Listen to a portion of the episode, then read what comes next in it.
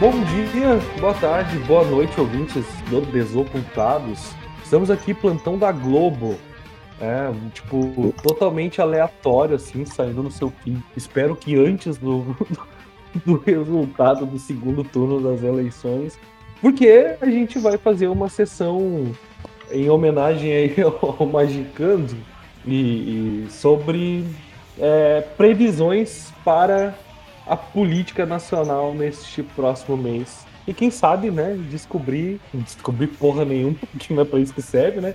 Mas aí chutar, usando oráculos variados, é, quem que vai ganhar essa eleição para ver se segura pelo menos um pouquinho da ansiedade da galera.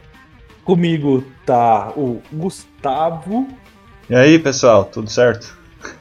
Tá o Ivan. Opa! Rafa. Aô, Goiás! Bom dia! E tem uma galera aqui que tá ouvindo no, no, no, no na, na surdina aqui, no background. O Wellington, o Wellington apareceu. Olá, olá! Ué, saudades dessa voz. Eu não sabia que vocês iam gravar, mas agora estou sabendo. Bem-vindo de volta, por seja lá quanto tempo você vai ficar até a, a volta definitiva, Vargas.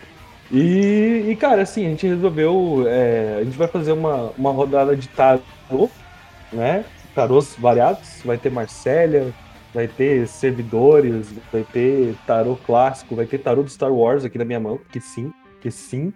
Uh, eu, eu, eu, como eu queria ser o diferentão, como diz aí os amigos, eu resolvi que eu vou trabalhar também com bibliomancia.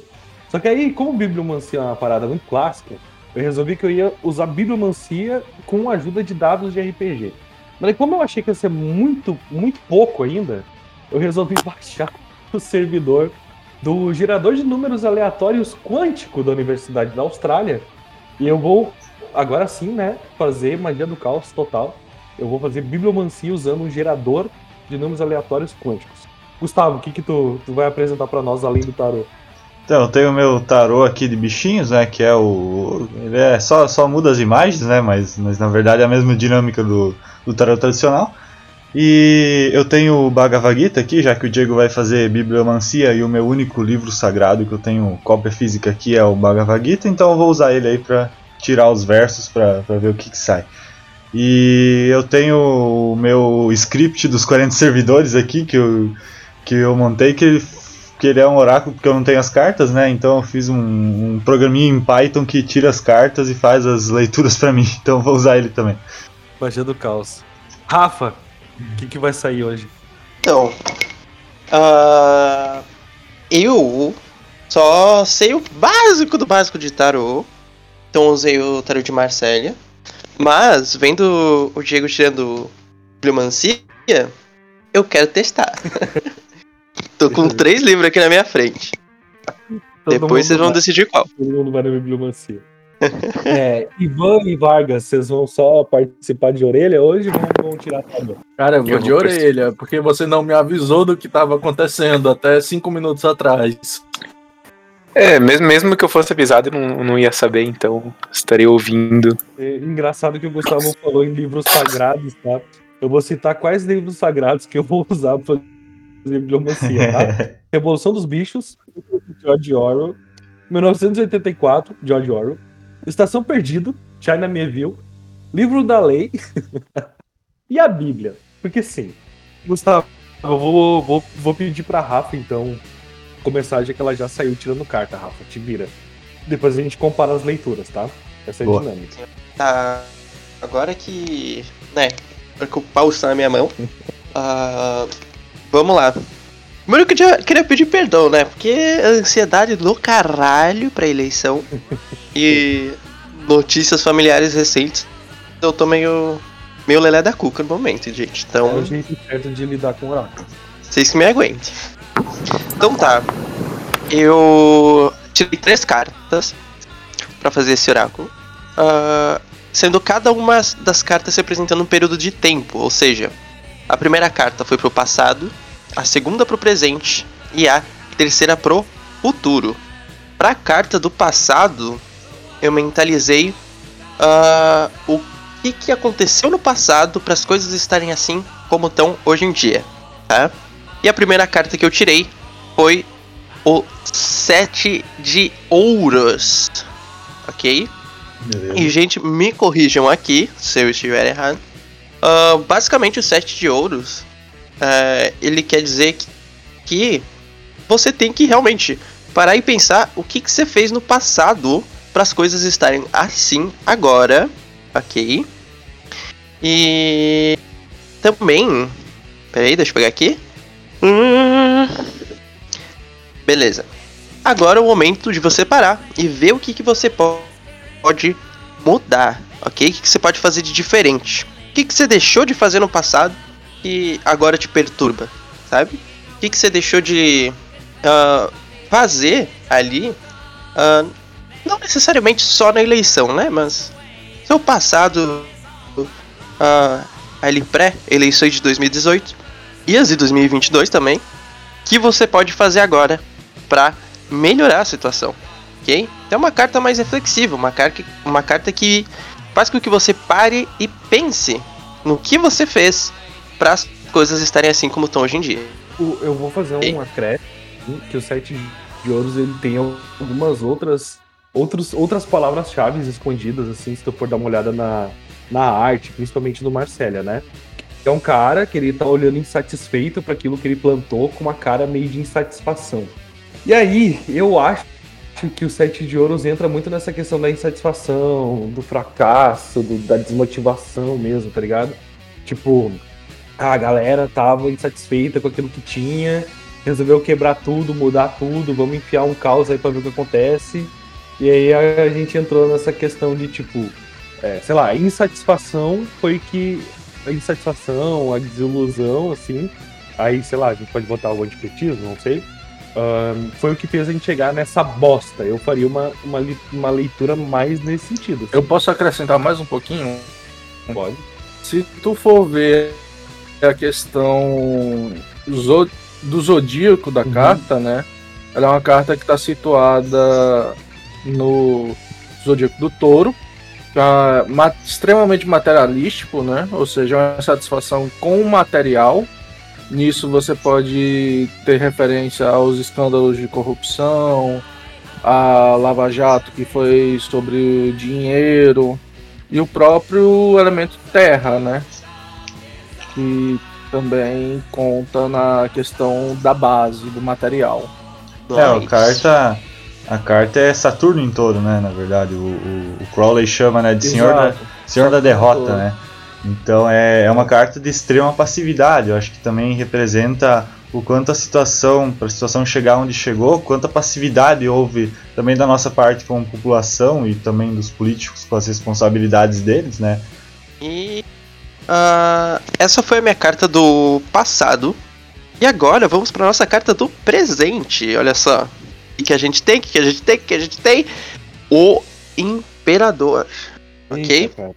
O Imperador, a carta, aproveitar que o, o Diego acabou falando antes, já vou descrever a carta antes de começar. É basicamente um humano, barbudinho, ah, vestindo uma armadura até o pescoço, coberta por alguns mantos, sentado num trono. Esse trono ele tem quatro ah, ah, crânios de bode esculpidos neles. Como é o Imperador, obviamente, ele está vestindo uma coroa e também ele está com um mas... mastro, não, um cetro na mão. Que lembra muito aquele símbolo egípcio que é tipo uma cruz com uma cabecinha, sabe? Isso.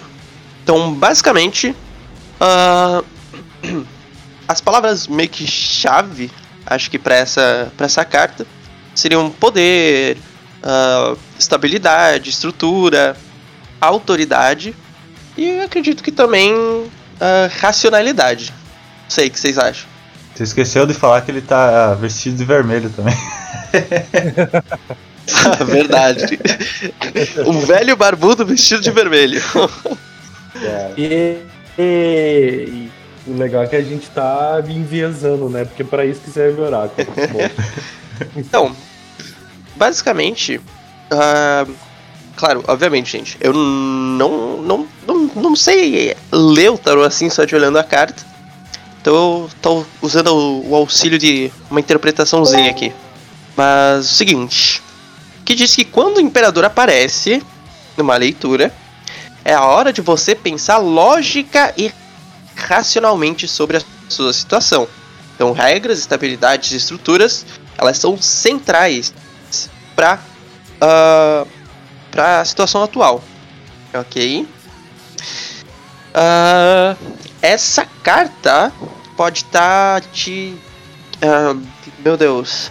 Te mostrando que você tem uma necessidade muito grande de aumentar a estabilidade da nossa vida e para também limitar alguma das suas ações para você conseguir ali atingir o seu objetivo, né?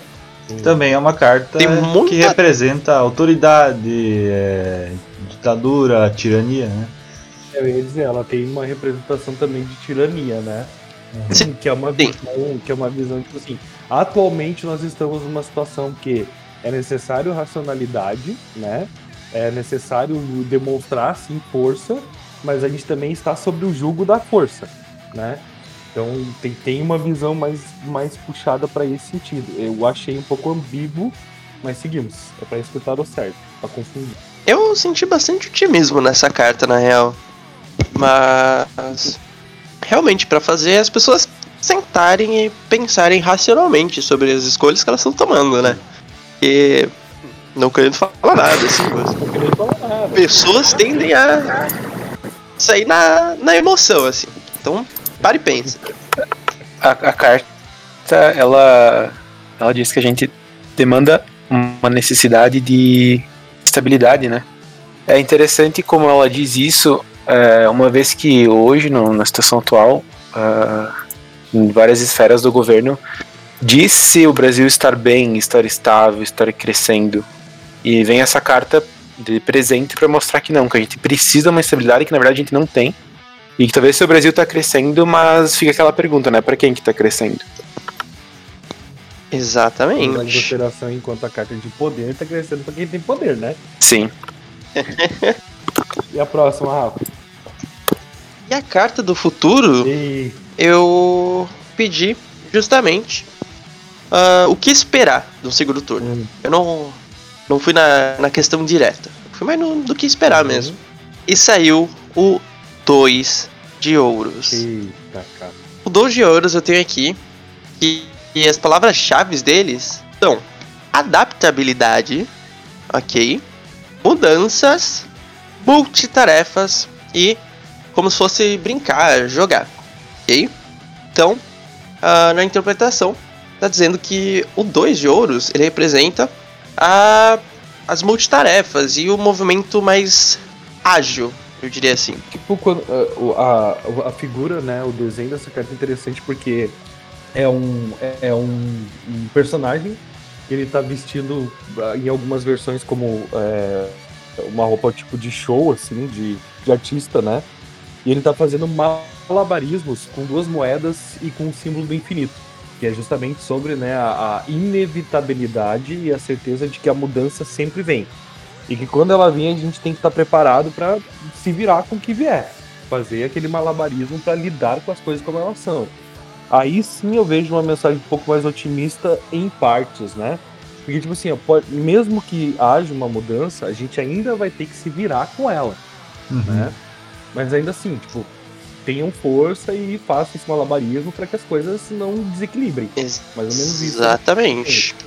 Essa carta ela aparece muito também. Uh, claro, lendo aqui a, a questão do, da interpretação dela, ela parece muito otimista, assim, sabe? Uhum. Tipo, como se fosse fé no pai que o inimigo cai, sabe? então, uma coisa que chama muita atenção aqui é justamente isso. Tem uma frasezinha ali, defeito, e diz o seguinte: Assim como um malabarismo, um malabarista, na vida nós precisamos ter uh, mais de uma bola no ar, ok? Então, tipo, sim, a gente tá com a bola na mão, mas. Mas. Ela pode a cair. gente ainda tem que. Exatamente. A gente tem que ir mantendo e equilibrando as paradas aí, senão tudo cai na merda e no caos e na destruição. E Mas, mesmo que a gente derrube essa bola, sempre tem a chance de levantar ela, sabe?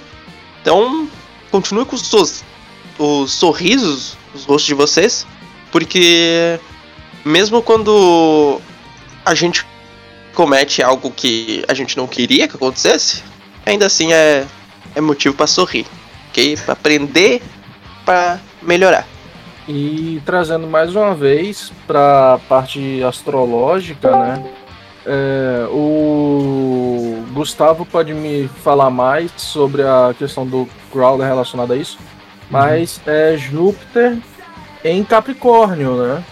Ou Isso. seja, é o rei dos deuses, um líder que é organizado, prático, ambicioso, tem as características natas de um líder, né? Coisa que alguém não tem, né?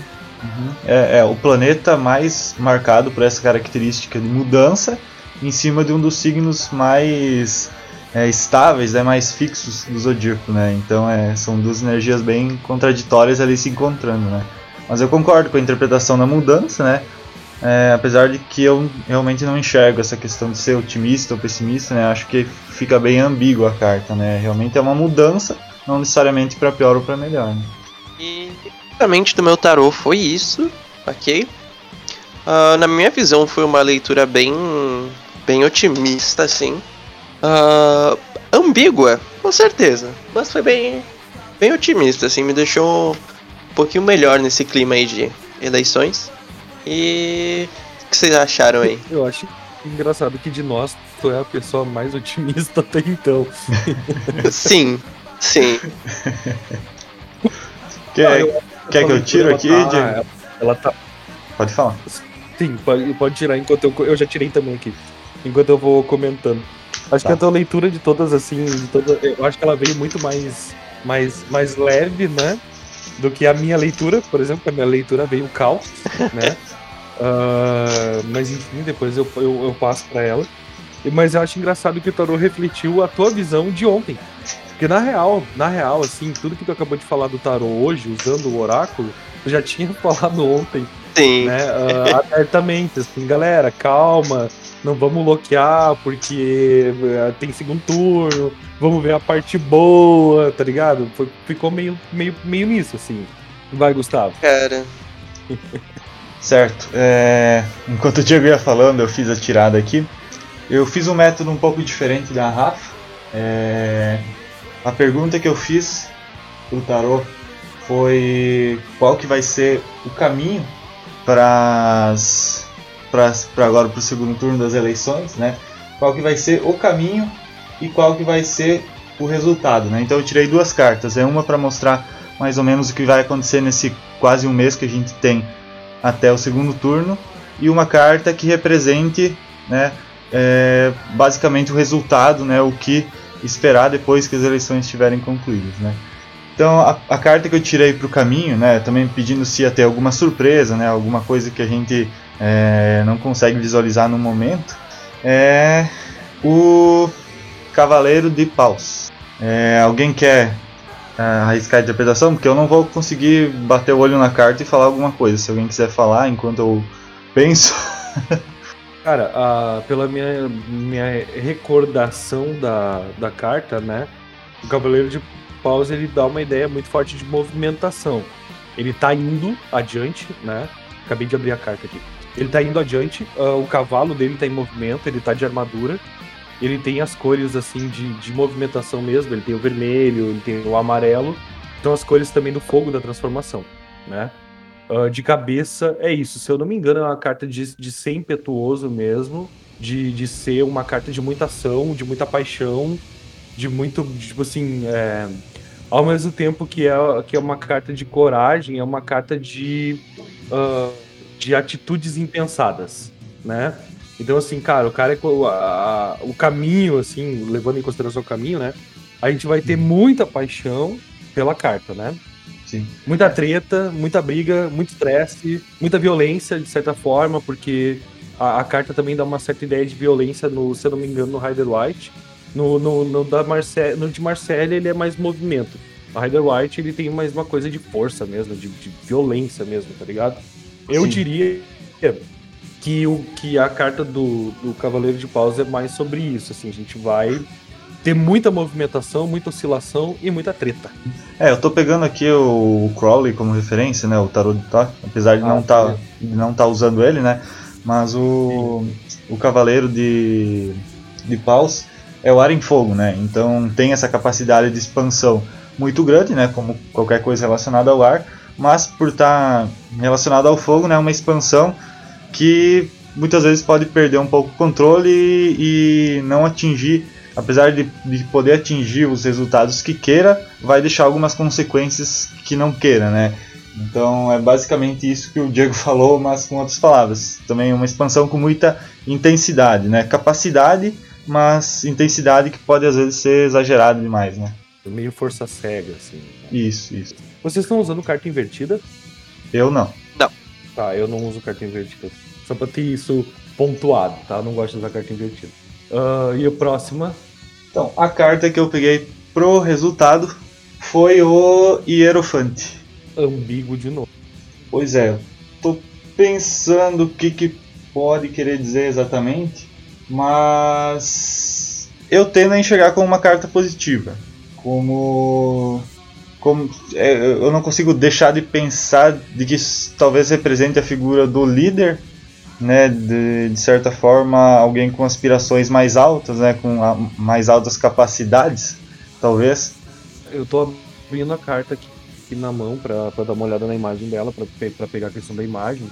Eu, cara, ele é uma figura de autoridade religiosa, ou, ou pelo menos mística, assim, não é tanto autoridade política. Uh, cara, tanto que em algumas. Na, no, no tarot de Marcelo ele é o Papa, né? Uh, uhum. Ele tem capacidade de ensino, ele tem capacidade de transmitir conhecimento, ele veste também cores, cores uh, equilibradas de azul e vermelho, que tem muita questão de. É um cara que ele tá no, na, na, na vibração da mudança, mas também na vibração da, da mudança de uma forma mais calma, né? Sim. Porque o azul vai água, aquela coisa toda, né? Só que ele é uma carta muito tradicionalista, né? Muito conservadora. Sim, exato. Então... É o que eu então- pensei também, né? Aquela ligação com a religião, né? Uma, uma ligação com a religião, com o conservadorismo e tal. É... Cara, mas é uma carta de, de renovação. Sim. Mas eu também vejo o Papa uh, com a, tipo, meio que um apego exagerado com ideias antigas, sabe? Essa, para mim, assim, na minha interpretação, ele é muito mais um conservador do que uma pessoa progressista, né? Ele tá preso naquela coisa das tradições, das místicas, dos rituais. Assim. Então eu acho meio ambíguo. Embora tenha uma, embora tenha uma mensagem positiva de transformação, assim, ensino, de melhoria, de, pessoas aprendendo com uma situação, né? Sim. É, não. tu quer ir, pro, tu quer ir pro, pro, pra astrologia aí? Do, da, da carta? Eu, eu, na verdade, eu tô olhando aqui a figura dele no, no tarot de Toff e uhum. ele, é a, ele é a representação da criança, né, do, do novo Elm de Horus, entrando justamente no lugar da, do Elm de Osíris, né? Então a gente Sim. ainda tem Els antigos trabalhando ali dentro dessa carta, né? Não é exatamente uma mudança para algo é, é, super novo, né? Alguma coisa assim. É uma mudança, mas não vai ter tantas coisas desconhecidas nesse processo. É, é uma troca de Aeon que traz do velho para uma situação nova, né? Isso. É, basicamente isso. Tá. Eu fiz uma leitura um pouco mais específica, ainda no tarô, né? Uh, pensando em, tipo assim, qual o, o, que nós, né? O que. Assim, é foda que eu vou, vou datar. A gente, primeiro que a gente já datou o episódio, né? Tudo é, bem. Impossível, não. Segundo que agora a gente vai dar nome, é, dar nome aos bois aí, né? O que a esquerda, o que nós progressistas, né, enquanto eleitores, simples eleitores, podemos fazer, né, para para que a, a gente saia da situação que a gente está hoje, de, de retrocesso, de conservadorismo e tal. Tá, e a minha, eu fiz uma leitura é, de três cartas de nível matemático, assim, para ver um contexto geral e um conselho mais específico. Então, eu tirei em sequência um 9 de paus, uma rainha de copas e um 9 de espadas. E aí, uh, cara, no, na linha de tarô mais, mais matemático e tal, o 9 de paus ele fala muito sobre, tipo assim, sobre é, apanhar e aguentar. Né? Na figura do, do, do tarô de Marcélia, por exemplo, e do Harvey White, o 9 de paus é um cara com a cabeça empachada, segurando um bastão ah, na frente de uma cerca, pronto para arrebentar a pau o primeiro cara que tentasse atravessar essa cerca. Ele tá machucado, né? Ele tá de vermelho também, então é movimentação, né? A cor, a cor de primeiro plano da carta é vermelho, que é movimentação, que é fogo, que é transformação, aquela coisa toda, né? E tu vê que esse cara ele tá tenso, assim, ele tá com o ombro levantado, tá com um pau na mão para bater em quem chegar perto. E ele tá bem machucado, né? Então, assim, é, essa é a primeira carta do aconselhamento. A segunda carta do aconselhamento é a Rainha de Copas, né? Rainha de Copas, só um pouquinho que eu tô abrindo aqui a carta pra mim. Eu tô tirando ela, eu tô tirando o tarô de Star Wars, tá? No, no, baralho de Star Wars que o Neco me... Essa segunda carta é, é significa o quê? É a Rainha de Copas, tá? Mas o que? O a que Rainha de Copas. Ah, sim, tá. Vou, vou chegar nela. Cara, é. Então, união amorosa, né? Uh, algum, de certa forma, uma carta romântica, né? Uma carta que não, não tem a visão de união do, do, do amantes, né? Dos namorados, uh, porque ela fala mais sobre estar unido com o seu eu superior, de certa forma, com a parte sentimental do seu, do seu eu superior. Então o que que acontece, tá? É uma carta sobre autocuidado, principalmente no que diz respeito ao psicológico, às emoções, né? Então, assim, é, é uma carta que tá falando sobre, meu, é, te cuida, porque o momento é realmente de muito estresse, e se tu quiser sair dessa situação, não vai ser na base do estresse. Depois eu vou fazer uma leitura completa, né? Eu só tô chutando, eu tô, tô, dizendo cada uma das cartas, né? Pra gente depois fazer a análise, análise junto. E aí o último, a última carta, que é a carta que me preocupa um pouco, é a Nove de Espadas, né? Aí a, a Nove de Espadas ela é o Senhor do Desespero, né? Uh, do cansaço, da angústia. A imagem da carta é uma pessoa deitada numa cama que parece um túmulo, com uma coberta por cima, assim, meio semi-coberta. Tem nove espadas atrás dela, né? Numa, numa, penduradas numa parede preta. E essa pessoa ela tá sentada na cama e chorando. Em, em, em aparente desespero. Tanto no Marcélia quanto no Rider White. E as palavras-chave dela geralmente são preocupação, pesadelo, depressão, enfim, angústia, né? Então, assim, é, qual o conselho que eu tenho é, da, da, sequência de cartas com nove de paus, com rainha de copas e com nove de espadas? Cara, não cair em desespero, mantendo o autocuidado em primeiro lugar e pronto para discutir, sim, pronto para lutar. Não é um, um, momento de calar a boca, não é um momento de baixar a cabeça, não é um momento de aguentar coisa quieto. Obviamente, não é um momento de sair no soco, né, de forma mais, mais rígida, porque também é um momento de fazer isso, só que sem se deixar levar para o desespero. Então, assim, é um equilíbrio entre luta e descanso entre é, ser combativo, mas não se machucar no combate. É uma, é uma, uma leitura mais geral que eu, que eu consigo fazer. É interessante que o, o 9 de paus, né, que começa a leitura, trabalhando né, nas energias dos noves, né? O 9 de paus é o 9 mais Sim. positivo, Sim. né? Enquanto o 9 de espadas Sim. acaba sendo o 9 mais negativo. Então, eu entendo é. como uma espécie de conselho em geral nessas né, três cartas, que nem você falou. É, ela fala: é, a força para lutar existe, né?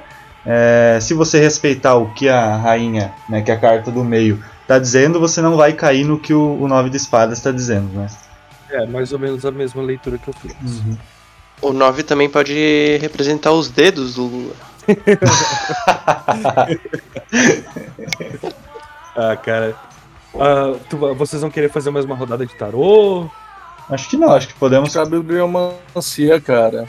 É? Tá. Diego, Hum. Você agora será responsável, ok? Por me ensinar a fazer bibliomancia. Tá. Então, como eu falei, como eu falei, eu vou, eu vou fazer uma rodada pra vocês entenderem. Então. Beleza, beleza. Como eu, eu tô com quatro, eu tô com cinco livros aqui na mão, conforme eu, conforme eu falei. Ó, a, a Shelby aqui, ela mandou uma leitura dela no, no tarô cigano. Só que eu não entendo de tarô cigano. Então, eu não entendi nada. Mas tem um sol, um feixe com uma, com uma foice e uma estrada aberta. Vou pedir pra ela me explicar. ah, ela, ela, eu vou mandar pra vocês depois, a gente pode dar uma pesquisada, porque eu não manjo realmente do tarô cigano. Neco, tu manja do tarô cigano? Tá aí ouvindo? Não sei se vai responder. Tá, a bibliomancia funciona assim, ó. A bibliomancia é uma técnica bastante clássica de, de, de, de oráculo, né? Que eu vou. Que basicamente ela funcionava assim: tu abria um livro, um livro sagrado, geralmente, e apontava é, ao Léo, assim, para uma passagem, um versículo, uma parte do livro, tá? Uh, porém, como eu falei, é, só isso para mim não é o suficiente. Eu queria fazer a coisa mais aleatória e mais puxada para magia do caos. Então, além de dois livros sagrados importantes para minha vida, que é, querendo ou não, a Bíblia e o livro da lei, eu peguei aqui três livros da minha biblioteca que eu acho que combinam com o momento de desespero no qual eu me encontro. Então eu tenho aqui a Revolução dos Bichos, do Orwell, 1974, do Orwell, e Estação Perdida do China Mieville. Né? Uh, não preciso falar do Orwell, China Mieville ele é um escritor comunista de ficção distópica que eu gosto muito. Né? Uh, como é que funciona o meu sistema, tá? Eu baixei um servidor do, do tal gerador de números aleatórios quântico da faculdade lá da Austrália, que, diga-se de passagem, teoricamente, é o mesmo servidor que usa o Randonautic, né? Para encontrar é, coordenadas aleatórias. Eu vou deixar vocês escolherem o livro, ou então a gente pode sortear qual livro a gente vai usar. Aqui estão numerados de 1 a 5, né? Tendo Roda um, um dado de RPG e pega mais um livro, rola um D6. Não, eu, eu tenho eu tenho como rodar. Eu, eu, tô, eu pensei em fazer com dados de RPG, mas eu desisti. Então vamos, vamos de números quânticos. Quânticos. Quântico é legal, quântico é uma palavra bonita que todo mundo gosta. E aí, vocês fazem uma pergunta, cada um de vocês faz uma pergunta para mim, os que estão participando. E eu posso deixar vocês sortearem o livro ou apontarem o livro que vocês querem. E aí eu vou rolar o número de páginas e o número de, de parágrafos, ou se for a Bíblia, o versículo uh, específico, ou se for o livro da lei também, né? Eu tenho o livro da lei aqui dividido em versículos, então pode ser versículo também. Deixa vocês escolherem. O que vocês querem? Vocês querem sortear o livro ou apontar um livro para mim? Eu acho que sorteio. Então, tá bom. Então, de 1 a 5, tá? Revolução dos Bichos 1, é, 1984 2, Estação Perdida 3, Livro da Lei 4, Bíblia Tá? Uh, faz o seguinte, por ordem, por ordem do, do Discord, Gustavo, sua primeira pergunta. Tá, eu vou ir, ir, ir bem direto ao ponto.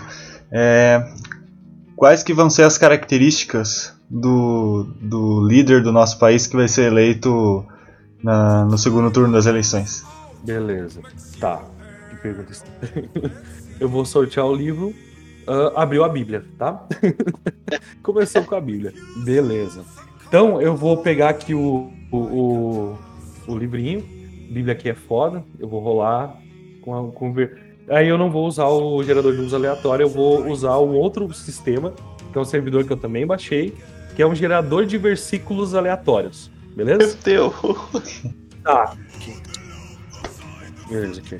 Tá, o versículo que abriu tá? Aleatoriamente aqui na minha frente, foi o Salmo 33, uh, ah, versículo 5, tá? Uh, tá aqui o versículo. Tá, Salmo 33. Ai, ai, ai, me perdi. Ele ama a justiça e o juízo.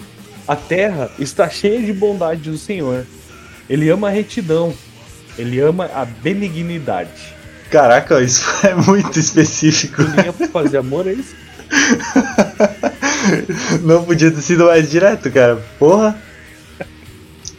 A série aqui, ó. Salmo 33, uh, ah, versículo. Depois eu posso tirar print e mandar pra você. Ivan, pergunta aí. Vou sortear aqui. Depois. Caramba. Deixa me ver. Vamos pensando o que perguntas. pior pode dar de errado no próximo é. ano? Ah, no próximo, no segundo turno? Não, que a gente, no segundo turno a gente sabe o que pode ah. dar de errado. Só tem duas opções, cara. Mas Beleza. se o pior acontecer, o que de pior pode vir, entendeu? Tá, eu lancei o dado aqui, saiu o livro da lei. Tá bom. Agora eu vou rolar aqui mais um dado pra ver qual, qual capítulo aqui. Vai ser no capítulo 1. Capítulo 1 tem. Capítulo 1 tem 70, se não me engano, 66. É, obviamente. Capítulo 1 tem 66 versículos. Então, é, número de 1 a 66, aqui no nosso gerador de números. Eu vou rolar e tu me diz quando parar. Tô, tô rolando. Parar. Capítulo 27 do livro da lei, capítulo 1, Versículo Então- 27. é, versículo 27. É, capítulo 1, versículo 27. Então o sacerdote respondeu e disse à rainha do espaço, beijando suas amoráveis sobrancelhas, e o orvalho da luz dela banhando o corpo inteiro dele em um doce perfume de suor. Ó Nuit, contínua mulher do céu, que seja assim sempre. Que os homens não falem de ti como uma, mas como nenhuma. E que eles não falem de ti de todo, desde que tu é contínua. Ou seja, sigilo de 100 anos Eu pensei a mesma coisa, e tudo continua como tá. Porque vocês. porque- Quem que é no It, né? Fica aí pra galera, né? velho? A Nuit, ela é a. Ela é meio que a primeira deusa, deusa, né? Por assim dizer, do panteão da, de Telemann. É ela quem. Ela quem, quem meio que rege o primeiro capítulo do livro da lei, né? Ah, e ela que meio assim, ela é, ela é representada como uma mulher nua coberta de estrelas. Ela representa, entre muitas coisas, o todo e a verdade. Então, esse versículo fala justamente sobre as pessoas escondendo a verdade ou se negando a ver a verdade. Então, digamos que a pior coisa que pode acontecer ano que vem é o sigilo de 100 anos de gente negando a verdade. Ou seja, tudo como tá. Tá bom. Neco, tu quer fazer pergunta aí, meu? Rafa, enquanto ele decide. Beleza. Ah, hum, pior que é. É difícil pensar uma pergunta, amigo. Eu sei, eu fui pego de surpresa também. O Darlan, vai pensando uma pergunta aí, Vargas. Tem alguma pergunta, Vargas? Tô, tô elaborando aqui. É, Quem pensar primeiro manda. Quem pensar primeiro manda. Que vai ser da política depois desse segundo turno? Tá. Eu vou rolar aqui. Então nós vamos sempre sortear os livros, né? Vou rolar aqui. Cara, é Bíblia. Meu Deus. Bíblia. Eu aqui, agora eu vou, vou, vou gerar aqui um versículo visito. Ah, ah, eita. Só ele é a minha rocha e minha salvação. É a minha defesa. Não serei grandemente abalado. Ou seja, Deus nos ajude. É, pedindo ajuda a Deus. Cara, considerando que os resultados do segundo turno sejam favoráveis a quem não vota no mito, quando você fala só ele, eu acho que alguém está sozinho ali no, no governo, né? Porque a maioria da, ah, de governadores e tudo mais realmente foi do partido PL, sabe? Sim, Então, sim. meu Deus. Tá. Vargas, já? ainda não. É que. Darlan, Não sei. não? Então vai, Vargas. Talvez. É, Pergunta que vai no seu coração. Não tenha medo. seja qual for o próximo governo, pra quem que ele vai go- governar? Tá. Boa, Guilherme. Nossa senhora. Então vamos lá. Vamos sortear o livro que o Vargas vai, vai que vai responder para o Vargas. Ah, lançar. Olha, Vargas. Caiu. Olha que coincidência, Vargas. Caiu a Revolução dos Tá bom. São 164 páginas. Então meu jogador vai de 1 a 64. 1 a 164. Eu vou rolar isso quando parar. Tô rolando. Para. Página 41. 41 eu já meio que sei o que, é, hein? E vai ser engraçado. Ah, ah. Haviam então cinco baldes cheios de leite cremoso e espumante sendo encarados com considerável interesse por muitos dos animais. O que vai acontecer com esse leite todo então? Alguém perguntou. Jones, às vezes, misturava um pouco com a nossa ração, informou uma das galinhas. Esqueçam o leite, camaradas, Napoleão exclamou, postando-se diante dos baldes. Depois cuidaremos disso. A colheita é mais importante. O camarada Bola de Neve irá na frente de vocês. Eu os alcançarei em alguns minutos. Adiante, camaradas. O Feno os aguarda. Os animais marcharam até o campo de Feno para dar início à colheita. E à noite, ao retornar, não puderam deixar de notar que o leite havia desaparecido. Orçamento secreto. É, cara, ele perguntou assim. Pra, essa parte do livro é interessante. Ele. ah, é quando os bichos, né, tomam conta da fazenda, eles meio que criam um sistema. É, cara, assim, é uma crítica meio socialista, assim, né? Ao socialismo, né? Então eles criam um sistema meio que socialista. Só que daí tem aquela grande frase, né? Alguns, todos os animais são iguais, alguns são mais iguais que os outros. E o leite era meio que um item caro, era um, era um item muito importante na fazenda. E o porco era o cara que tava meio que coordenando essa revolução. O porco, que é o cara que coordena a revolução, manda a galera aí pra colher, né? Pra colher feno. E quando a galera que tava passando o dia inteiro colhendo feno volta, o leite tinha sumido. Então, a pessoa que vai governar, quem sabe não vai governar pelos outros animais, não. Não vai ser o foco dela. Caramba, caramba. Barbas. Tá, gente, todo mundo perguntou. Tá, Diego, faz, faz você uma pergunta pra eu ah, fazer no Bhagavad Gita. Eu vou fazer duas. Eu vou fazer uma pro, uma pro um livro aqui que eu não fiz. Eu vou Tá. fazer um, uma pro, pro, pro Gita. Beleza? Então, vai lá. Então tá bom. Qual o futuro do, do bolsonarismo pros próximos anos? Vou sortear o livro aqui. Sortear e caiu. 1984. George Orwell. Ah, são 600 páginas. Então, deixa eu ver páginas são. É? São 500 páginas. Tem uma versão de 500 páginas. Um deixa eu ver a última página aqui. Só me dá um segundinho. Beleza, a última página é 477. 477. Vou botar o meu gerador de até 477. Eu vou. 477. Eu vou rolar e. Gustavo, diz onde eu paro. Certo. Para. Página 120. Primeiro parágrafo. Ah, Eita caralho. Ela se jogou na cama imediatamente, sem qualquer tipo de preliminar, da maneira mais grosseira e horrível que se pôde imaginar, levantou a saia. Ele se viu parado ali, à luz fraca da lamparina, com um cheiro de insetos e odores baratos nas suas narinas, em seu coração um sentimento de derrota e ressentimento que mesmo naquele momento estava misturado com o pensamento do corpo branco de Caterine, congelado para sempre pelo poder hipnótico do partido. Por que sempre tinha que ser assim? Porque ele não podia ter uma esposa de verdade, em vez dessas brigas imundas em intervalos de anos? Mas era um verdadeiro caso de amor ou era um, ou era um acontecimento quase, ah, quase impensável? As mulheres do partido eram todas iguais. Os homens do partido eram todos iguais. A castidade estava tão arraigada neles quanto a lealdade ao partido. Fosse por cuidadoso condicionamento precoce, por jogos de água fria, pelo lixo que era jogado neles nas escolas, dos espiões e na Liga da Juventude, por palestras, desfiles, canções, os slogans e música marcial, o sentimento natural era expulso deles. Eles eram totalmente morais, moralistas, sem nenhum pingo de possibilidade de entenderem e aceitarem a sua própria imoralidade. O ato sexual, quando realizado com sucesso, era uma rebelião. O desejo sempre foi considerado um crime. Caraca. Aliança mais E- forte pros evangélicos do que tá hoje. hein?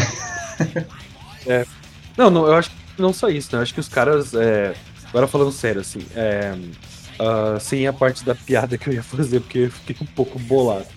Ah, cara, o futuro do bolsonarismo é se extremar ainda mais. É se tornar cada vez mais moralista, cada vez mais, mais fanático, né? E aí que é engraçado que cai justamente numa página que fala sobre ah, a- as relações sexuais que ele tinha é, escondido do partido, que não eram aceitas e que eram vistas como uma coisa imunda. Ah, e justamente pega numa das questões mais moralizantes do bolsonarismo, que é o sexo, né? Então, assim, eu vejo como, cara, possivelmente esses caras vão ficar cada vez mais moralistas, cada vez mais fanáticos, cada vez mais perdidos nessa maluquice deles. Uhum. Agora eu vou fazer a pergunta pro Kita, pode ser? Como é que tu Beleza. vai fazer o teu sistema aí? Tu só vai abrir e apontar? É, o Gita tem 18 capítulos, então a gente seleciona primeiro o capítulo e depois a estrofe. Tá, beleza. Ahn, tá. Então, já que é o Gita, e o Gita é um livro de verdade absoluta, né, uh, nós temos esperança de, de progresso social e, enfim, é, de progresso, né? Nós temos esperança de progressismo para o futuro próximo, ou a gente vai ainda retroceder mais? Tá. É, pode, eu, pode rolar aí, fazendo um favor, Diogo. Qual que é o número? Qual que é o número de. É de 1 a 18. Qual que é a ordem? 1 a 18. 18. Isso? Isso. Tá. Manda eu parar. Para. Quando quiser, manda eu parar. Pode parar. 10. Certo. Deixa eu ver quantas estrofes tem o 10. Esse capítulo 10, ele vai ter 42 estrofes. Pode parar. Pode parar. 22. É. Vamos lá. Entre os Vedas, eu sou Samaveda. Entre os deuses, eu sou Vasava. Eu sou a mente, para os órgãos sensoriais. Eu sou a consciência das criaturas. Vasava, é, no caso, é o deus Indra, né? É o, o soberano dos deuses nos Vedas. É Não bem, bem abstrato, né? Sim, é. É bem abstrato. Não sei o que pensar, cara. Não, também não, não consegui tirar muita coisa daqui não. Lê de novo. Entre os Vedas, eu sou o Samaveda. Entre os deuses, eu sou o Vasava. Eu sou a mente, para os órgãos sensoriais. Eu sou a consciência das criaturas. Diego, é, qual foi a sua pergunta mesmo? Repete. Se nós teríamos alguma. Se a gente teria algum progressismo nos próximos anos, ou se a gente ia retroceder ainda mais. Então, eu sou a consciência das criaturas pode ser um sinal de que as pessoas vão adquirir maior consciência. É, eu tava pensando algo semelhante. Eu acho que é positivo, parece, parece tipo algum progresso, né? Mas também, de novo, né? Eu tô meio.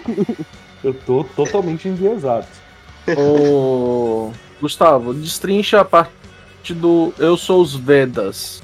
Então, ele fala: entre os Vedas, eu sou o Samaveda. O Samaveda, eu estou tentando entender exatamente qual que é a diferença dele para os outros Vedas. Aqui eu estou pesquisando, mas eu não estou conseguindo encontrar o específico. É... Não, o significado da palavra. Vai por aí. É... Os, o Veda né, é sabedoria, inteligência, né? Mas daí isso é compartilhado com todos os Vedas. E o Sama é canto ritual. Era, era um Veda que tinha hinos. Seria então talvez uma consciência. Nosso progresso se dá através de uma consciência da nacionalidade com sabedoria. Tipo, a gente só vai ter. Pra gente ganhar, a gente tem que abraçar o Brasil, mas também ter sabedoria. Tipo, tentar fazer o nosso parceirinho ver. O lado positivo. Não, amigo. Não vota no genocida. Uhum. Eu vou fazer, eu vou fazer uma última consulta aqui. Pera aí. Eu vou, eu vou sortear o livro. Eu vou, eu vou fazer a pergunta para complementar. Pegou, é, pegou 1984 de novo, tá? Eu vou rolar e falar quando eu quiser. Tá? Ah! Página 396. Uh, a minha pergunta é a seguinte: vale a pena a gente lutar e, e, e militar, enfim, né? Tá tudo perdido já ou, ou vale a pena continuar na luta com esperança? Tá? Página 396. que piada. Eu estou tendo esse, trabalho com você, Winston, disse ele, porque é um caso que vale a pena. Você sabe perfeitamente o que está acontecendo com você. Sabe disso há anos, embora tente negar. Você está mentalmente perturbado, está tendo problemas de memória, você é incapaz de lembrar dos eventos reais e se convence de que lembra de outras coisas que nunca aconteceram. Felizmente, isso tem cura. Se até agora você não se curou disso, foi porque você não quis. É preciso sim fazer um grande esforço de vontade. Você até então não estava pronto para fazer. Mesmo agora, estou que você se está se apegando ao desespero porque acha que desespero é uma virtude, que é rebeldia. Vou te dar um exemplo. Neste momento, com qual potência a Oceania está em guerra, quando fui preso, a Oceania estava em guerra com a Lestásia. Com a Lestásia, muito bem. E a Oceania sempre esteve em guerra com a Lestásia, não é? Winston prendeu a respiração, abriu a boca para falar, mas permaneceu mudo. Não conseguia tirar os olhos do mostrador. É isso. Boa, essa É, é, tipo, claro. Posso... Aí vai com o que eu tinha falado. Pode ir, continua aí, velho. Ah, só só isso. Posso fazer uma pergunta, Gustavo? Pode, pode. O que vai acontecer com o mito depois das eleições? Caso ele perca. Tá Beleza. Pra, pro, pro, pro Guita? Isso. Tá. Quantos, quantos capítulos são mesmo? 18. Tá. Vou rolar aqui. Rafa manda parar. Para. Capítulo 13. 13? É quanto- Pô, Agora que eu me dei conta disso. Deixa eu ver quantos Quantas estrofes. São 35 estrofes. Quantas? 3, 5. Quantas? Três? 35. Ah, tá. Vou começar a rolar, manda parar. Para. Não parou. Quatro. Caraca, assim. Ouve de mim, resumidamente, sobre o campo, com o que se parece, no que ele se transformou, a partir do que e sobre ele, o conhecedor do campo, que é o poder que se manifesta no campo. Meu Deus. Em português agora. Cara, o Guita, o Guita não é legal pra, pra isso, não. É muito, muito vago. Muito vago. deixa eu tentar responder aqui com um livro que a gente não pegou ainda. Que é um livro, meu livro preferido da vida, né? Que é o Estação Perdida. Estação Perdida tem uma edição também muito bonita. Deixa eu ver quantas páginas tem Estação Perdida. Estação Perdida tem 600 páginas. Então, vamos rolar o número de 1 a 600. 600 páginas. Vai cair a página... Banda para Rafa, tentar responder. Para. Beleza, página 65. 65. Nossa, abri automaticamente aqui. Caralho.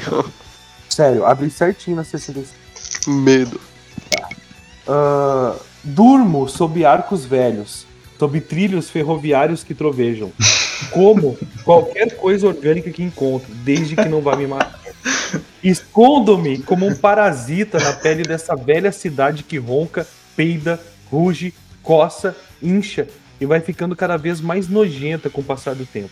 Às vezes eu subo até o topo de torres muito, muito grandes que balançam como colunas de porco-espinho no couro da cidade. Lá em cima, no ar mais ra- rarefeito, os ventos perdem a curiosidade melancólica que tem no nível da rua. Abandonam a petulância do segundo andar, perturbados pelas torres que despontam acima das hostes de luzes da cidade.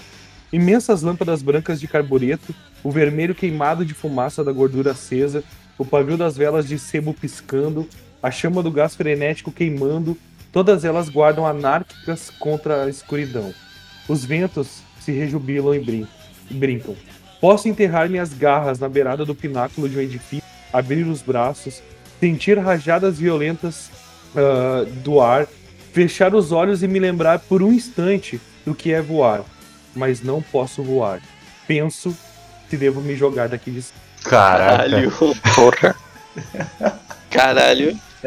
Pelos, pelas torres balançando, eu quase certeza que é Santos, cara. Não, então, só pra também dar um contexto, né? Ahn, essa parte da, da história é quando um personagem que eu gosto muito, que é um Garuda, ele é um ser que ele é meio pássaro, um- é um pássaro humanoide alado, né? E por um crime que ele cometeu, é, ele ofendeu muito a cultura dele, ele tem as asas arrancadas. E aí ele procura em depressão completa, porque esse livro, esse livro basicamente é depressão completa em muitos aspectos, né? É uma distopia muito foda, inclusive, eu, eu indico muito. Eu vou até abrir de novo a 65 aqui. Qual que é o livro, Diego? É Estação Perdida do China Mayville. Ah, Beleza. aqui é o, o, o personagem principal, né? O personagem principal não. Um dos personagens principais. eita, caralho. Um dos personagens principais, na verdade, um, um- um secundário, sim, muito importante do livro, que é um Garuda, que é o que eu tava falando, né? Ele, se eu não me engano, tá? Ele comete um estupro. E aí, posso estar enganado, tá? Que faz tempo que eu li o livro, tem que reler. E aí, esse Garuda, ele, ele faz parte de uma sociedade tribal, onde certos crimes não são perdoados e o maior, a, tipo, a maior pena de crime é a que ele recebeu, que é de ter as asas arrancadas. E ele procura o personagem principal, que é o inventor, meio, meio bonachão assim, para tentar descobrir uma forma dele poder voltar a voar. Só que esse inventor também tá na merda, assim, tá na merda, tudo, tudo é uma merda, tá ligado? Nesse mundo. E que é Basleg, né? E aí, então, é esse momento que, que, que aparece esse Garuda, agora ele tá chegando na cidade. Ele sai do lugar dele, ele vai pra cidade grande, uma coisa que ele odeia, como toda a tribo dele, né? E aí ele começa a descrever a cidade com toda a crueldade possível, porque ele odeia onde ele tá. Ele odeia principalmente que ele não pode mais voar. E aí, nesse primeiro momento, ele, ele tá privado da liberdade dele, pensando em se matar. É isso que tá acontecendo. Porque pra ele, a liberdade é poder voar. E com essa mensagem bonita, eu encerro a minha, a minha. Eu encerro meus oráculos aqui. Cara, posso tentar uma última leitura aqui? Sim, por favor. Então, eu tenho três livros, ok? Não vou falar qual que são eles, Uhum. mas eu tenho um quadrinho, um mangá e um livro propriamente dito, tá? Tu consegue sortear três? Só porque eu não, Consigo. não tô com acesso aos meus dados aqui. Não consigo.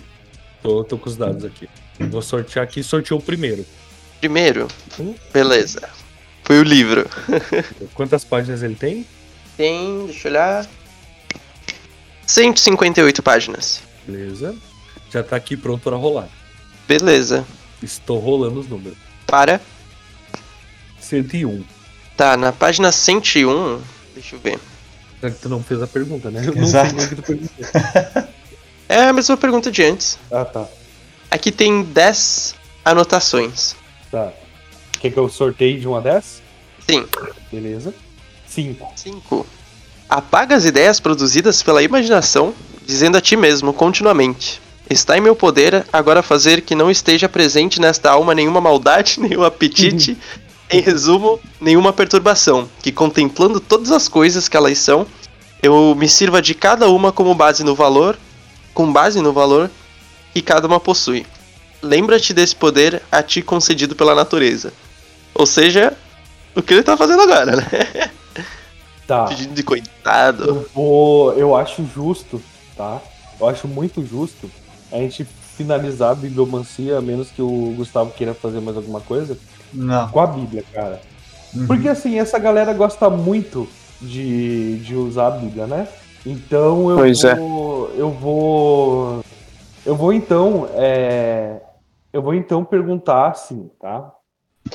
Se Deus, se Deus, se o Deus cristão, né? E se os cristãos deveriam é, votar e concordar com o presidente Bolsonaro. Tá?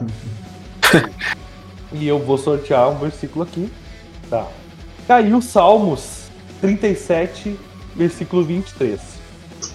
Os passos de um homem bom são confirmados pelo Senhor, e ele deleita-se no, no seu caminho. A variação. O Senhor firma os passos de um homem bom, quando a conduta deste o agrada. Assim não faz com aqueles que não estão ao seu lado. Alguma consideração? Me parece um pouco subjetivo, né? pois é. Tipo, não, não, respondeu, não respondeu a pergunta, mas disse que basicamente o Deus sabe quem é bom e quem não é. É isso, tipo, Eu acho que o Gita e a Bíblia não estão querendo responder muito hoje, não, cara. queria fazer uma pergunta. Vai. Estão isentos. Ô, Vargas, você quer fazer pra, pra Bíblia ou eu tenho. Eu vou pegar um livro de ficção aqui, senão. Pode ser qualquer, qualquer um que vocês quiserem. Vou aí. pegar o Guia do Hum. Mochileiro das Galáxias. Boa! Opa! Tá. Eu vou. Posso continuar a pergunta em outro livro depois? Pode. Vai. Vamos- Vamos fechar porque eu preciso dormir, mas pode. É a Beleza. última. Você quer? Dormir porque É. você só tem dois empregos? É. Você quer Helter Skelter ou Mouse? Caralho, cara, eu quero Helter Skelter. Beleza. Nossa senhora, mano. Cara, Mouse eu não terminei de ler. Nossa, tem que terminar, mas é incrível. E eu não sei se eu tô com cabeça, cara. É, então, aguarda. Beleza. Pergunta ali pro Gustavo. Gustavo já voltou? Sim, sim, pode, pode fazer tua pergunta. A pergunta é a seguinte: seria seria o, o, o mundo que Karl Marx idealizou? seria seria Pô, a per- a pergunta sincera, seria esse mundo o mundo justo e igual e mais é, esse mundo de gener- regeneração que os espíritas falam, seria esse mundo, esse mundo mais amoroso e cheio de luz que os cristãos querem? Ah, peraí, calma. Eu vou traduzir isso de uma forma muito direta, já que tu tá com medo. Seria o comunismo o sistema, o sistema ideal para o cristianismo? Não, não, não, não, não. Não é, não é essa a pergunta. Não é essa a pergunta. Seja mais claro, Porque- seja mais claro, Vargas. Não, mas é Você justamente fez, isso. Você fez Você- duas perguntas em uma, cara. É, é uma pergunta só, porque assim, quando, quando eu, fui- eu fui conversar com um cara que é espírita, e ele falou que ele tava muito puto e queria votar no Bolsonaro, porque um dia se viu e falou dessa questão de que os espíritas falam que o mundo tá passando por um processo de transformação, de um mundo de penitências para um mundo de regeneração. E depois de muito conversar com vocês todos e me tornar comunista, Nossa, né? É... Olha aí a novidade. Não é novidade pra ninguém, pô. Eu contei pra todo mundo já.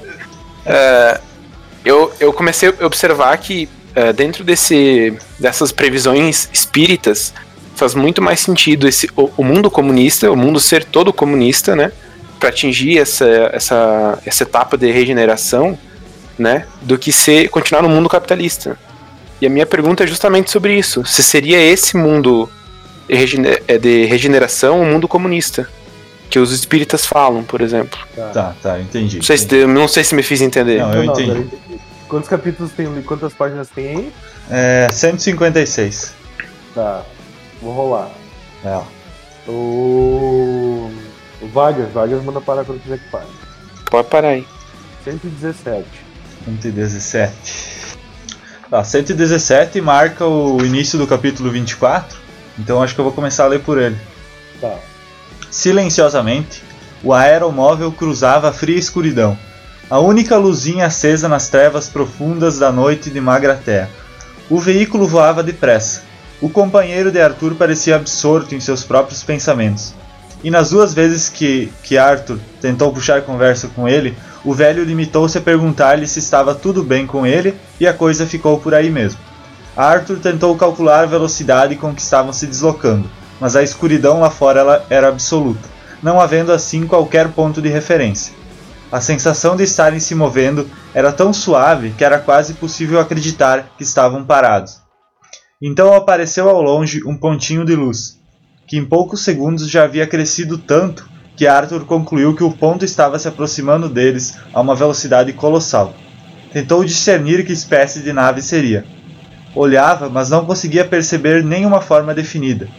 De repente, soltou uma interjeição de pavor quando o aeromóvel perdeu altura num movimento súbito, parecendo estar prestes a chocar-se de frente com outro veículo. A velocidade relativa dos dois parecia inacreditável, e antes que Arthur tivesse tempo de respirar, tudo já havia terminado. Quando deu por si, Arthur viu que estavam cercados de uma luminosidade prateada incompreensível.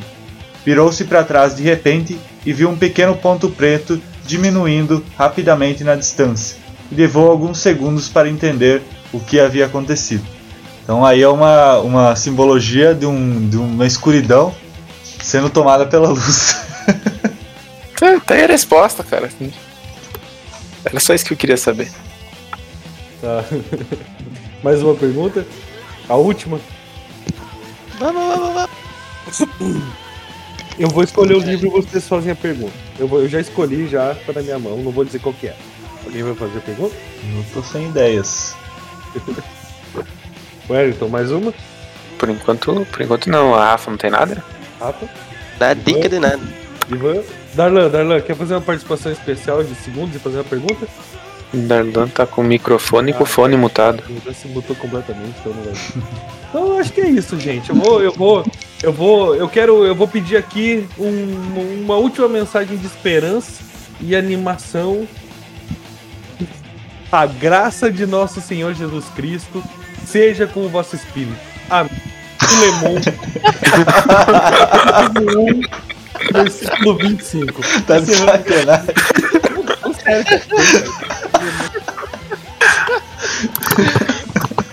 Ah, cara, não Cara, podia. que bom, né? Que bom, né? Boa, Isso é- boa, boa, isso é- gostei.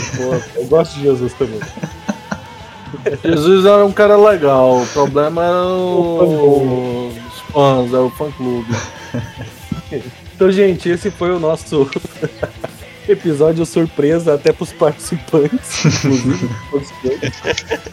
É, sobre plantão, plantão jovem místico da eleição. É, vocês, vocês que chegaram aqui procurando resposta, desculpa, não tiveram. Mas é isso, gente. Tirem aí suas próprias conclusões. Foi mais uma, uma forma da gente conseguir, cara, abrir um pouco o espaço para tirar essa, ah, essa angústia que a gente passou aí ontem, né? Foi, foi o primeiro turno. Uh, acho que acho que a gente não precisa dizer, né? Que em quem que a gente votou, né? A gente não precisa dizer de que lado que a gente tá. Uh, e mesmo que, que tu esteja nos ouvindo agora e esteja do outro lado, é, eu acho que tá na hora da gente parar de ver as coisas como lados, né? E começar a olhar para frente de uma forma um pouquinho mais conjunta, pensando no coletivo e não na nossa paixão, não no nosso preconceito, não no que é, X ou Y representa do que nós temos de pior dentro de nós. É, então, assim, cara, se esse episódio sair, possivelmente ele saia antes da eleição, é, antes do segundo turno, que é a ideia, é, eu não estou falando em nome do Desocultados, eu estou falando em nome do Diego, né? Uh, pensem bem se vocês querem mais quatro anos do que a gente teve até aqui. E pensem bem se vocês querem dar uma nova chance para quem teve também alguns anos do nosso lado, né? Uh, ou melhor, é, nos governando. E quando fizer essa conta, lembra que nós temos 33 milhões de pessoas hoje passando fome. Que a gente perdeu 700 mil pessoas uh, numa pandemia cuja, cujo número de mortes poderia ter sido diminuído a um terço de, é, em números muito conservadores. Tá? Uh, acho que não tem muito que a gente falar, a gente está chegando no momento é, mais importante da nossa história recente, depois da pior pandemia dos últimos 100 anos. Né? Nós estamos no, no, no, olho do furacão, um turbilhão de história acontecendo. E aí fica é, em ti a decisão de em qual lado da história tu vai querer ficar, tá? É, eu não acho que nenhum dos dois candidatos que a gente tenha hoje sejam realmente bons, sejam os ideais, sejam aqueles que eu gostaria de ter, mas eu sei qual deles é o pior. E, e eu baseio é, essa, esse meu saber uh, em ter perdido amigos para Covid, em estar tá andando na cidade e tá vendo muito mais gente passando fome, catando lixo, morando na rua. Eu baseio isso na quantidade de fotos que eu vi de gente catando osso no lixão para conseguir comer, na quantidade de gente que eu vejo pedindo ajuda todos os dias porque está passando fome. E o nosso presidente hoje disse que não tem ninguém passando fome. Então, para quem. É, eu sou uma pessoa que eu já morei na rua e eu já passei fome, eu sei o quanto dói, e baseado nessa dor, eu já sei que escolha que eu vou ter que fazer no segundo turno. Então, de minha parte, era isso. Acho que não restou nenhuma dúvida sobre a, a conduta política de todo mundo aqui do podcast. Uh, mas, realmente, gente, pensem bem em quem vocês vão votar e usem a racionalidade de vocês para votar, sabe? Também quero lembrar que muita gente no mundo místico, mundo religioso, acaba caindo muito fácil em algumas teorias da conspiração super doidas e absurdas. E, gente, se acalmar, pensar, ok? Também pra realmente votar consciente, gente. Por muita sorte, não perdi ninguém nessa pandemia. Quase perdi minha avó, mas felizmente a, a minha avó ainda tá aí.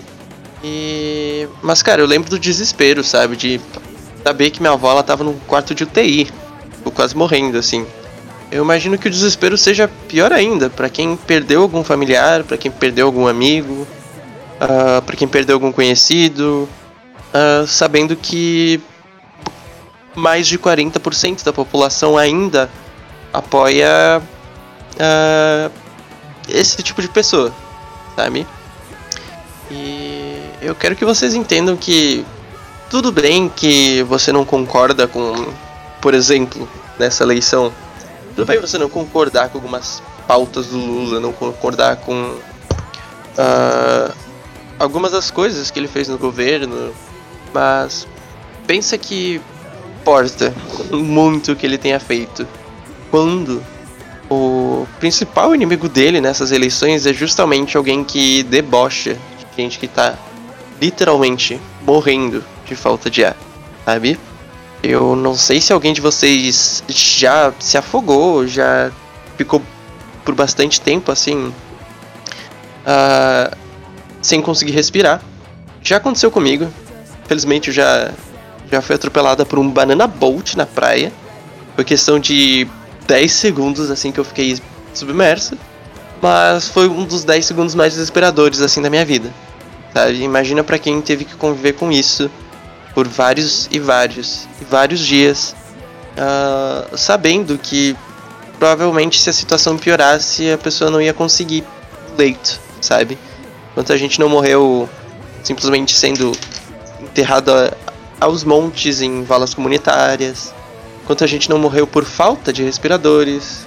Quanta gente não morreu uh, simplesmente por acreditar num discurso falso, sabe? discurso mentiroso. Então, pensem principalmente nas pessoas que se foram. Também pensem que vocês vão ter que continuar aqui, seguindo a vida de vocês. Que de preferência não tenha um monstro desses no poder. Eu não posso culpar quem apoiou ele nas eleições passadas, até porque eu fui uma dessas pessoas. E me deixei levar por discursos não baseados em fatos, nem em nada, mas só por esse negócio de ser o mito salvador da pátria.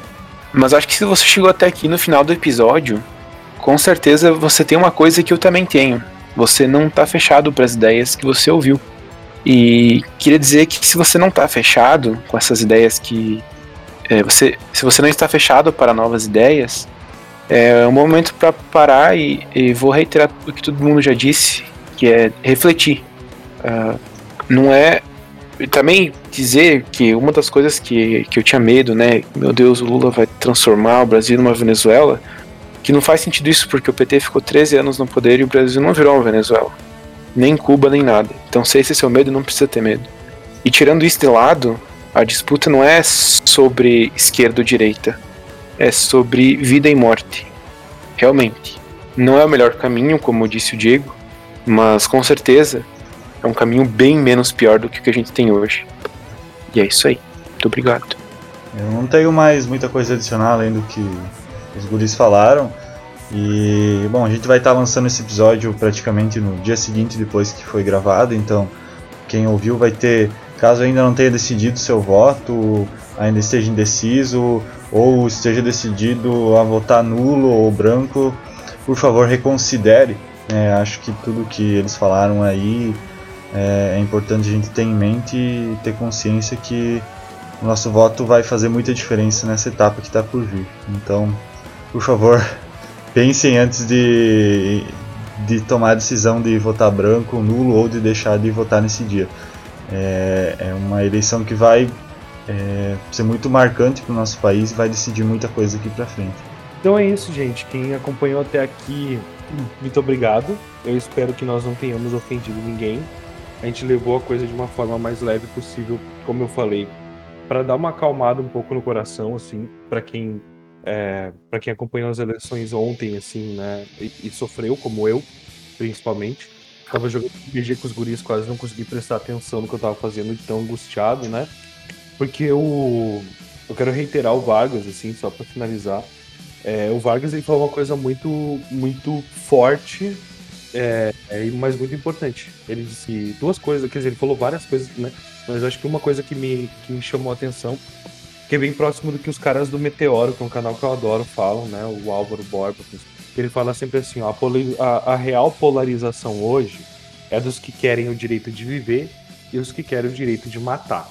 Então não tem como a gente ser mais específico mais claro do que E sim, é, eu e eu acredito que pelos vocês notaram, o resto da galera do podcast, que vocês acompanham, que vocês gostam, que vocês que faz companhia para vocês, né? Nós estamos literalmente dizendo, cara, é, não votem no Bolsonaro, tá? Não votem em branco, não votem em nulo. Vamos pelo menos escolher alguém que a gente possa questionar, sem 100 anos de gelo, sem toda essa. Então, boa noite para vocês. Eu agradeço muito que vocês tenham nos ouvido. Eu agradeço muito que vocês também tenham, de certa forma, nos acompanhado, né? nesse momento que para nós não tá sendo é, incrivelmente fácil. E que vocês tenham se divertido aí com as nossas previsões e com essa maluquice de, bibli de bibliomancia, né, de tarô e tal. Uh, e faltou uma coisa, tá? É, o Gustavo ele ia tirar uma. ia fazer uma tirada com os 40 servidores.